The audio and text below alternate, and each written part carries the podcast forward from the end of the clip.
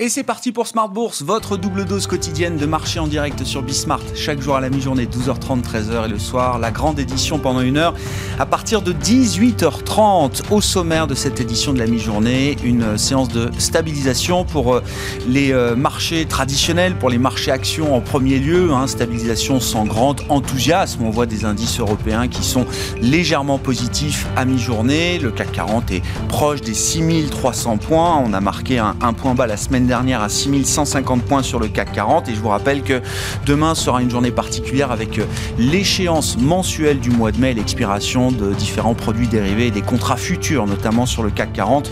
Demain après-midi, le CAC donc qui se stabilise. On attend également une stabilisation peut-être des indices américains tout à l'heure à l'ouverture avec euh, le complexe euh, crypto qui est toujours lui un peu sous pression. Il faut quand même le noter, même si on a vu les, les mouvements sauvages qui ont animé le Bitcoin en particulier hier, un moins 30%, plus 30% en quelques heures dans la journée. D'autres euh, cryptos hein, sont encore euh, très nettement sous pression, même si le Bitcoin est revenu au contact des 40 000 dollars. On voit encore euh, l'Ether, le Dogecoin, le Litecoin qui sont sous pression aujourd'hui avec des baisses encore marquées. Donc phénomène de capitulation sur ce segment des crypto actifs. On aura l'occasion d'en reparler, notamment ce soir avec nos invités de Planète Marché. Pour le reste, on a quelques publications d'entreprises encore à noter, hein, et euh, Bouygues notamment, qui est l'une des dernières grandes publications au sein du CAC 40, qui a publié euh, des résultats positifs au premier trimestre avec le rebond des activités BTP et construction, mais Bouygues n'imagine pas encore revenir cette année au niveau de ses résultats 2019. Le titre Bouygues était en hausse à l'ouverture tout à l'heure. Vous aurez le, point complet dans un instant avec Nicolas Pagnès depuis la salle de marché de Bourse Direct. Et puis notez cette euh, rumeur intéressante autour de ST Micro dans le secteur des semi-conducteurs, bien sûr. Selon la presse italienne, ST Micro s'intéresse à, l'un de ses challengers, le Nordic euh, Semiconductor, le, groupe Nordic Semiconductor, euh, qui vaut un peu plus de 4 milliards d'euros en bourse. Une offre pourrait être faite rapidement, estime la presse italienne. On voit d'ailleurs le titre Nordic Semiconducteur qui bondit de près de 10% à la mi-journée à la bourse d'Oslo.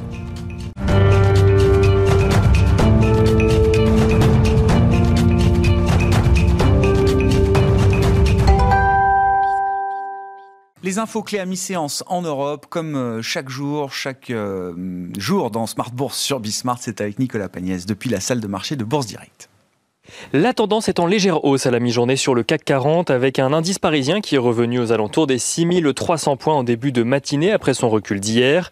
Les investisseurs parisiens qui ont pu prendre connaissance hier soir des minutes de la Fed, minutes qui détaillent et dressent le compte-rendu donc de la dernière réunion de politique monétaire de l'institution. Des minutes dans lesquelles il n'est effectivement pas encore question de tapering comme le précisait Jérôme Powell dans ses différentes interventions, mais des minutes qui détaillent les conditions pour que celui-ci soit débattu. Plusieurs responsables de la Fed estime en effet qu'une forte reprise de l'activité économique aux États-Unis devrait s'accompagner d'une discussion sur le resserrement de la politique monétaire donc de l'institution. En ce qui concerne l'inflation, il apparaît également que plusieurs responsables de la Fed restent sur leur idée d'une poussée inflationniste temporaire accompagnant la reprise et qu'elle ne sera pas suffisamment durable pour forcer la Fed à modifier sa politique monétaire. Une inflation dont les poussées euh, ne seraient dues qu'à des effets de base énergétique et des euh, tensions passagères de l'offre. Rien d'inquiétant donc pour le moment selon les responsables de la Fed. On note d'ailleurs que la Fed identifie comme principal risque face à la reprise économique le risque de l'épidémie euh, elle-même, même si euh, dans le pays près de 50% de la population a reçu au moins une dose de vaccin. En somme, les minutes de la Fed n'inquiètent pas les investisseurs à Paris, même si elle les prépare doucement à un début de discussion prochaine sur un, resserrement pardon, de politique monétaire aux États-Unis. On note d'ailleurs que les marchés américains ont limité leurs pertes hier, même euh, si les trois principaux indices aux États-Unis ont tous les trois euh, clôturé dans le rouge et des marchés américains qui sont d'ailleurs attendus dans le rouge également à l'ouverture aujourd'hui, à en croire en tout cas les échanges actuels sur les contrats futurs. Du côté des valeurs à suivre à présent à la bourse de Paris, on note que euh, la dernière valeur euh, du CAC 40 a publié ses résultats euh, trimestriels, à savoir Bouygues annonce un bénéfice de 21 millions d'euros au premier trimestre, donc contre une perte de 204 millions d'euros un an plus tôt. un bénéfice porté par un rebond de ses activités dans le BTP et dans la construction. Le groupe Bouygues qui confirme par ailleurs ses objectifs pour l'ensemble de l'année et qui compte dégager des résultats supérieurs à ceux de 2020 sans pour autant revenir au niveau de 2019. Ça c'était pour Bouygues. On continue avec Euraseo, Euraseo qui annonce annonce de son côté une progression de 4% de ses revenus au premier trimestre. Eurasio qui en profite pour confirmer ses objectifs pour l'ensemble de l'année. On note également que Elior a pour sa part communiqué ses résultats du premier semestre cette fois-ci, un premier semestre encore euh, pénalisé par les mesures de restriction. Le chiffre d'affaires du groupe de restauration collective s'élève à 1,84 euh, milliards d'euros, en recul de 24%, tandis que la perte nette du groupe s'élève à 53 millions d'euros, soit un peu plus de trois fois plus euh, qu'il y a un an. Le groupe met l'accent sur les efforts mis en œuvre pour maîtriser ses coûts opérationnels. Et on continue dans le secteur de l'automobile avec Stellantis. Stellantis qui euh, annonce pour sa part résilier tous ses contrats de vente avec ses concessionnaires européens. Euh, le groupe veut en effet renégocier euh, les contrats et construire un nouveau modèle de distribution en faisant une nouvelle sélection à l'entrée. Et on finit avec une rumeur, ou en tout cas on note que le site d'information financière italien Milano Finanza rapporte que ST Microelectronics pardon, songerait à racheter son concurrent norvégien Nordic Semiconductor. L'article évoque même des discussions déjà en cours, mais aucun des deux groupes n'a euh, pour le moment souhaité commenter l'information. Nicolas Pagnès en fil rouge avec nous tout au long de la journée sur Bismart depuis la salle de marché de Bourse Direct.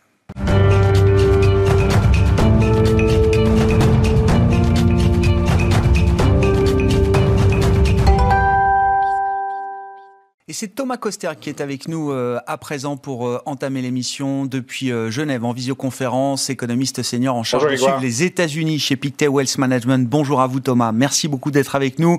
Nous avions hier soir la publication du compte rendu, les minutes de la dernière réunion de politique monétaire de la Fed qui se tenait les 27 et 28 avril, sachant qu'en début de semaine, le vice-président de la Fed, Richard Clarida, avait clairement indiqué que les, les objectifs n'étaient pas encore atteints du point de vue de la Fed pour commencer à envisager euh, un débat ou une réduction progressive des, actifs, des achats d'actifs, le fameux tapering.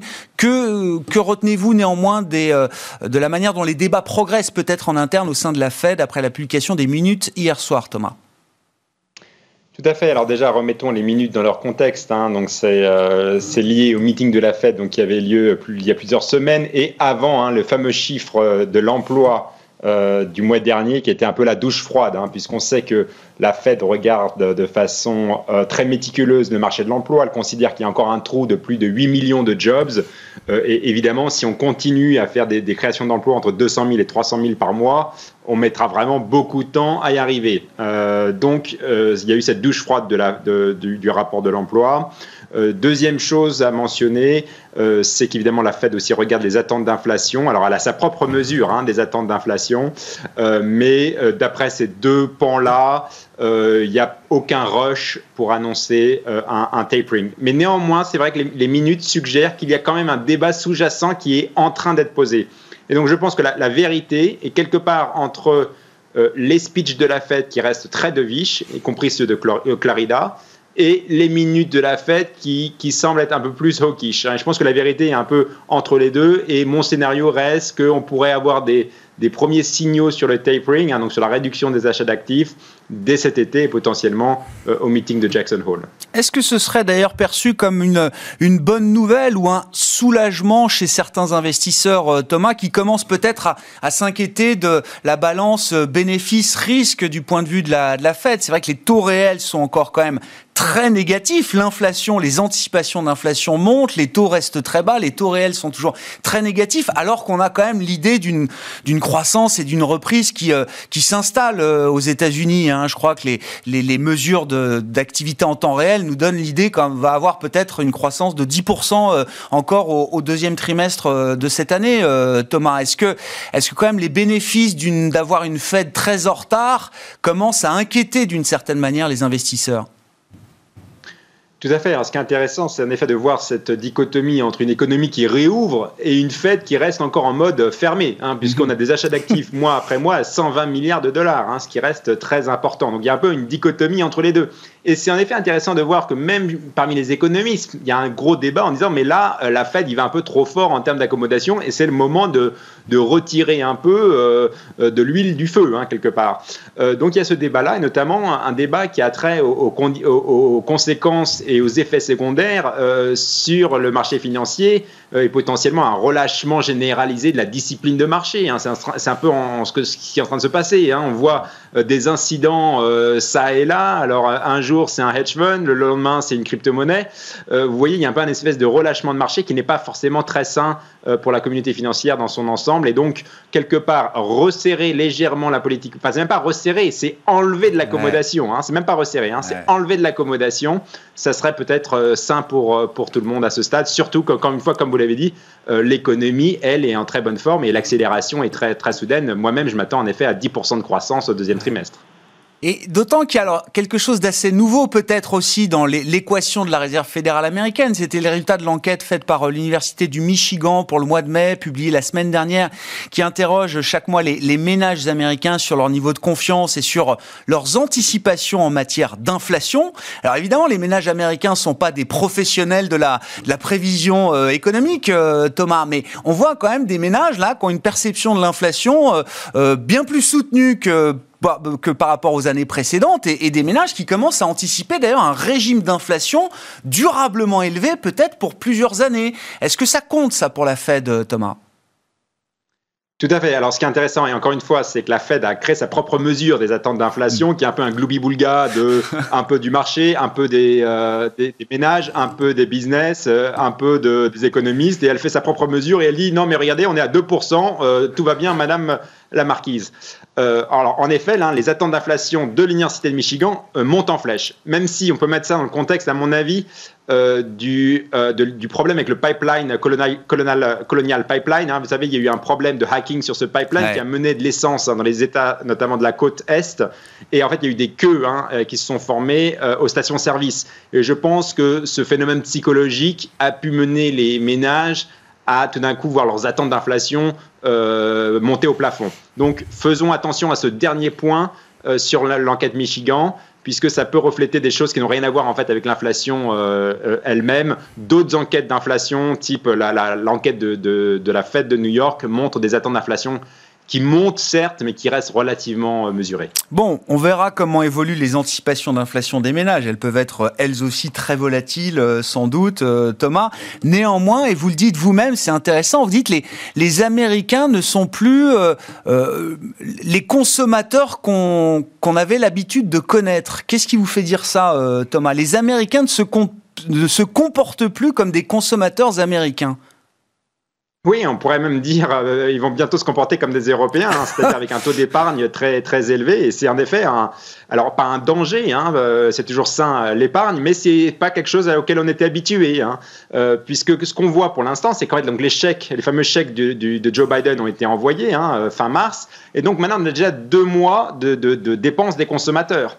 Or, on se rend compte qu'une une, minorité hein, de l'argent qui a été euh, envoyé par le gouvernement fédéral a été euh, dépensé. Donc le reste est utilisé soit comme épargne, soit pour rembourser euh, les crédits, soit d'ailleurs fuit dans les marchés financiers euh, avec des investissements euh, d'ailleurs plus ou moins qui font plus ou moins de sens. Mm. Mais voilà, il n'y a pas eu en effet de la dépense en fait elle, reste assez mesurée, hein, la dépense des consommateurs et on voit une prudence sous-jacente des consommateurs américains, ce qui est un effet nouveau puisque je le rappelle, hein, les, chèques ça représente à peu près 400 milliards de dollars. Hein, or, ils n'ont dépensé, alors je, vous donne un chiffre, entre 80 et 100 milliards, donc ça fait un quart, hein, c'est que 25% qui a été vraiment dépensé dans l'économie. Euh, alors on aura les chiffres de dépenses, les vrais chiffres qu'à la fin du mois, mais on a déjà vu les ventes au détail qui font du surplace au mois d'avril. Hein. Donc euh, il n'y a pas de... Voilà, mais le, point important ici, c'est qu'il n'y a pas de surchauffe de la demande de l'économie américaine. Donc euh, par rapport aux craintes en début d'année liées aux chèques, liées aux allocations chômage très généreuses, on ne voit pas encore de surchauffe de la demande par rapport à ces aides gouvernementales il n'y a pas de débauche euh, de, consommation aujourd'hui aux États-Unis, même s'il y a une forte reprise évidemment au fur et à mesure que les, les services rouvrent euh, notamment. Donc euh, point très intéressant sur les investissements pas forcément avisés. Thomas, comment vous regardez? Alors évidemment, tout le monde a regardé hier ce qui s'est passé sur le, complexe crypto avec des mouvements effectivement assez hallucinants. Hein, quand on a l'habitude de regarder des classes d'actifs plus traditionnelles, moins 30%, plus 30% dans la journée pour le Bitcoin. Et évidemment, ça n'arrive que sur le Bitcoin. Euh, d'un point de vue économique, comment vous regardez ça? Puisqu'on comprend quand même qu'il y a un engouement de la, part des particuliers, notamment très important pour euh, bah, cette nouvelle classe d'actifs. Hein, il faut l'appeler euh, comme elle est aujourd'hui. Thomas, est-ce qu'il y a un risque systémique pour les marchés traditionnels? Est-ce qu'il y a un risque de, perte de richesse là pour des particuliers? Est-ce que ça peut d'ailleurs peut-être expliquer que, je sais pas, les, les consommateurs soient un peu plus mesurés aujourd'hui Si on perd de l'argent sur les marchés financiers, peut-être que ça impacte aussi les comportements de consommation. Tout à fait. Alors déjà, l'impact du, Bitcoin n'a pas l'air, n'a pas en tout cas, hein, pour le moment, d'impact plus important sur les, marchés financiers plus globaux et les, et les conditions financières, hein, point numéro un. Mais point numéro deux, et là je voudrais remettre un peu les choses dans, du contexte, ce qui, est, ce qui, est, en effet intéressant hein, avec cette crise de la pandémie, c'est qu'il y a eu deux choses, notamment aux États-Unis. Euh, tout d'un coup, les gens se sont retrouvés bah, souvent à la maison, euh, avec beaucoup de temps. Euh, et en plus, ils ont été euh, très aidés par euh, à la fois le, gouvernement, bah, le gouvernement fédéral, hein, notamment qui a envoyé des chèques, mais aussi les allocations chômage. Donc, ils ont eu du temps et quelque part de l'argent supplémentaire. Et en effet, on a vu ça s'est déversé dans, dans les marchés financiers. On a vu hein, notamment l'ouverture de comptes de brokerage qui, qui a explosé aux États-Unis. Et là, c'est intéressant. On pourrait, pas, on pourrait se demander si, avec la réouverture de l'économie et les entreprises qui commencent à rapatrier leurs salariés bah, pour aller travailler en physique, euh, en présentiel, comme on dit, euh, bah, du coup, en plus, il y a moins de, chèques, hein, puisque finalement, voilà, les chèques ont été versés, il n'y aura pas de nouveaux chèques qui vont être envoyés aux consommateurs. Est-ce que bah, tout ça, on n'a pas une, mécanique qui se remet euh, à l'inverse? Oui, c'est une explication qui paraît très largement valable. Effectivement, la réouverture implique qu'il y a moins de temps pour trader, et notamment sur les cryptos. Merci beaucoup Thomas. Thomas Kosterg avec nous en visioconférence depuis Genève, économiste senior US chez Pictet Wealth Management.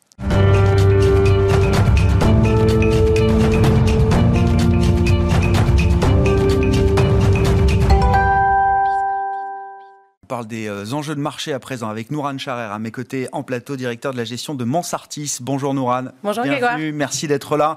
Ouais, euh, état des lieux de la situation, c'est vrai que le, bon, le mois de mai est toujours un, mois un peu particulier, mais on sent qu'il y a un peu plus de stress dans le marché, que les tendances sont un peu moins claires, que les, dynamiques s'épuisent peut-être d'une certaine manière. On voit des, poches d'exubérance qui se dégonflent assez violemment quand on parle des cryptos euh, par exemple, mais pas que. Hein. on peut le retrouver sur des marchés plus plus traditionnel.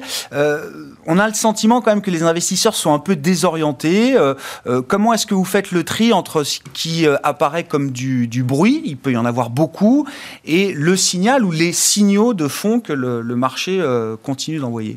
Alors c'est vrai que sur les marchés financiers, déjà il y a très peu de volume, donc on sent quand même les investisseurs assez indécis.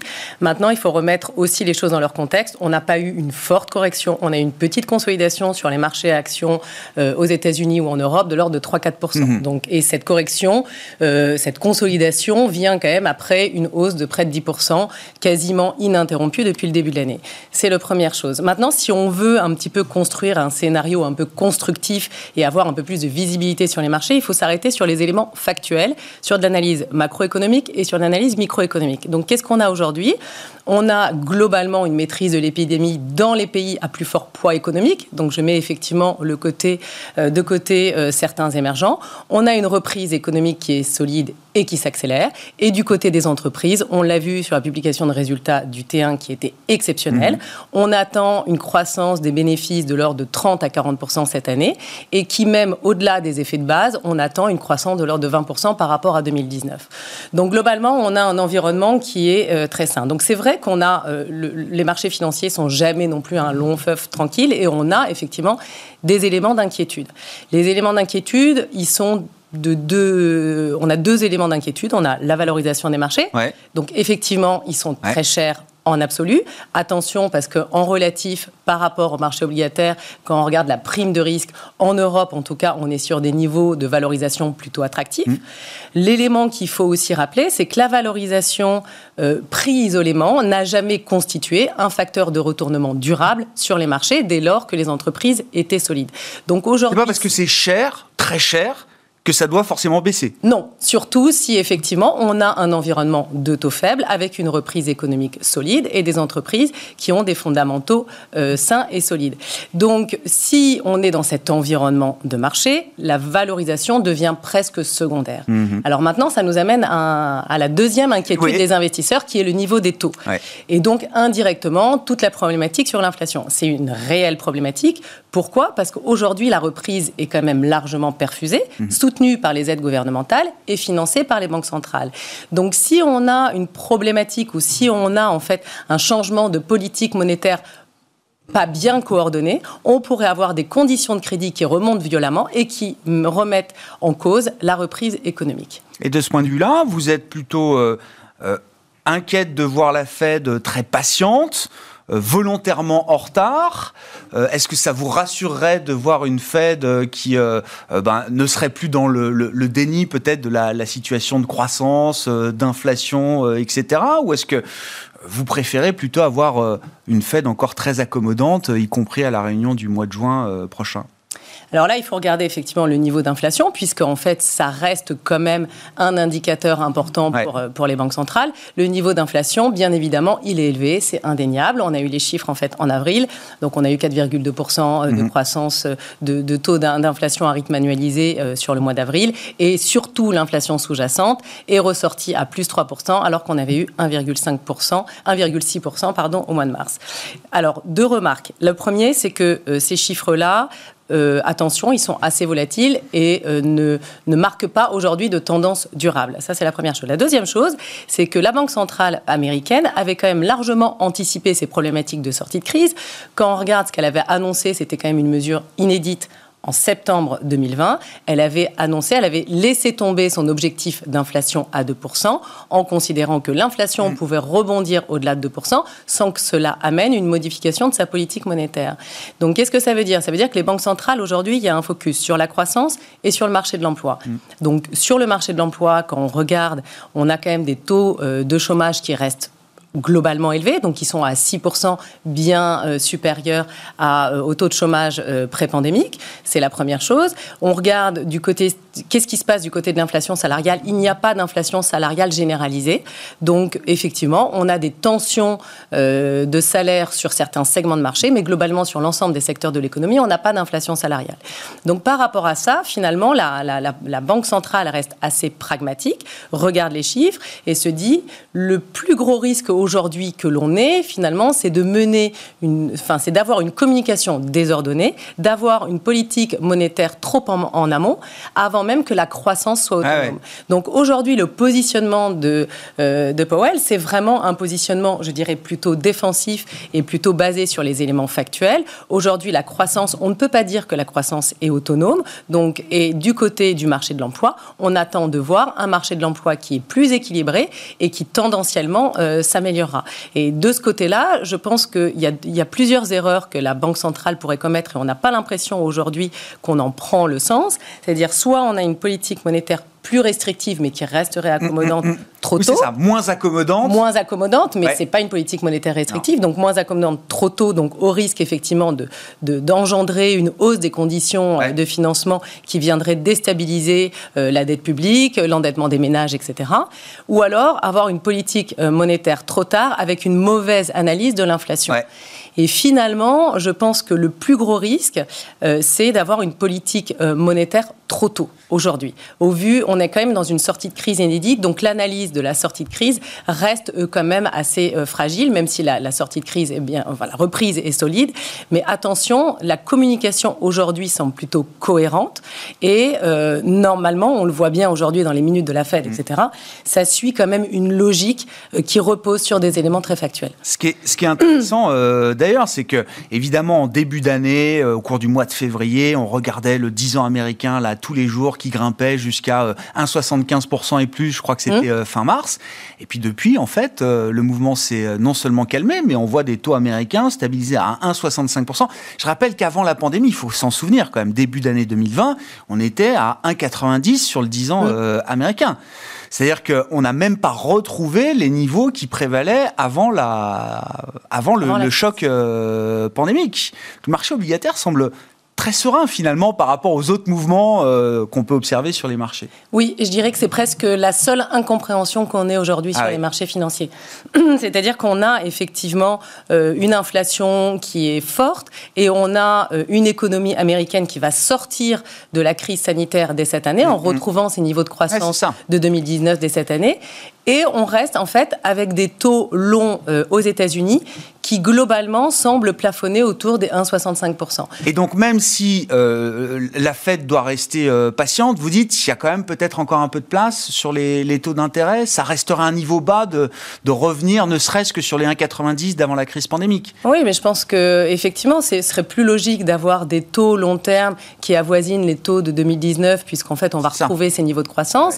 Maintenant, ce qui est important et ce qu'il faut quand même avoir en tête, c'est que même avec des politiques monétaires moins accommodantes, euh, si la Banque centrale euh, coordonne bien en fait sa communication, mm. on va rester dans un environnement de taux faible. Mm-hmm. Donc ça, ça va continuer à soutenir en fait l'économie, les agents économiques avec une reprise solide.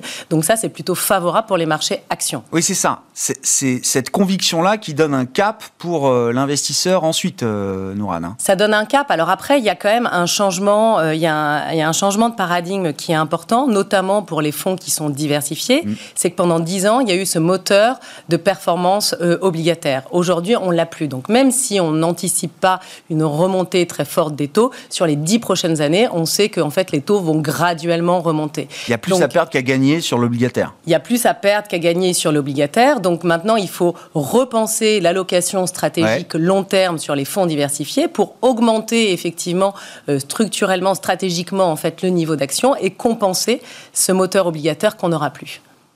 Oui, c'est-à-dire que le fameux 60-40 ou 70-30, il, va de plus en plus être tourné vers les actions. Euh, c'est ça, euh, Il devrait normalement, effectivement, et là on n'est pas dans l'analyse conjoncturelle court terme, on est vraiment dans une vision très long terme, très stratégique long terme. Effectivement, il va falloir, si on veut avoir les mêmes rendements sur les portefeuilles diversifiés que par le passé.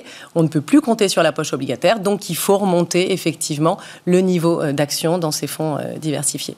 De, manière assez immédiate, là, quel type de marché, quel type euh, d'action, quel profil d'action est-ce que vous privilégiez aujourd'hui dans, dans les allocations de vos clients, euh, Alors encore une fois, je pense que l'analyse des fondamentaux doit être au cœur du sujet. Et quand on regarde en fait les fondamentaux sur les entreprises de croissance, aujourd'hui les entreprises de croissance, globalement, sur certaines, on a gagné 2, 3, 4 ans de développement. Donc on, on garde en fait une solidité euh, financière sur ces entreprises-là, des perspectives et une visibilité qui est très bonne. Quand on regarde les sociétés plus cycliques, peut-être l'hôtellerie, euh, la restauration, l'aérien, mmh. là en fait on va retrouver des croissance normalisée pas avant 2023 et on n'a même pas de visibilité sur cette année. Donc effectivement, on a une rotation sectorielle en faveur de ces secteurs-là qui était plus due en fait à une, baisse très forte de la valorisation qu'on a connue en 2020.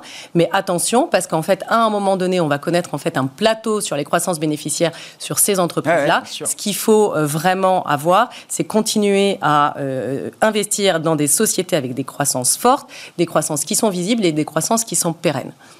Bon, EasyJet hein, nous disait aujourd'hui, euh, voilà, c'est une des compagnies qui euh, s'en sort le mieux, on va dire. on va essayer de remonter jusqu'à 90% de notre euh, trafic, de notre activité pour l'été. Voilà, ils seront même pas à 100% de leur capacité au cours de cet été, qui s'annonce quand même, en, tout cas en Europe, comme une période forte d'activité. Merci beaucoup, Nourane. Merci d'avoir été avec nous pour parler du marché, des enjeux de marché, de la stratégie d'investissement aujourd'hui. Nourane Charer, directeur de la gestion de Mansartis, qui est un invité de Smart Bourse à la mi-journée sur. On se retrouve ce soir en direct à 18h30.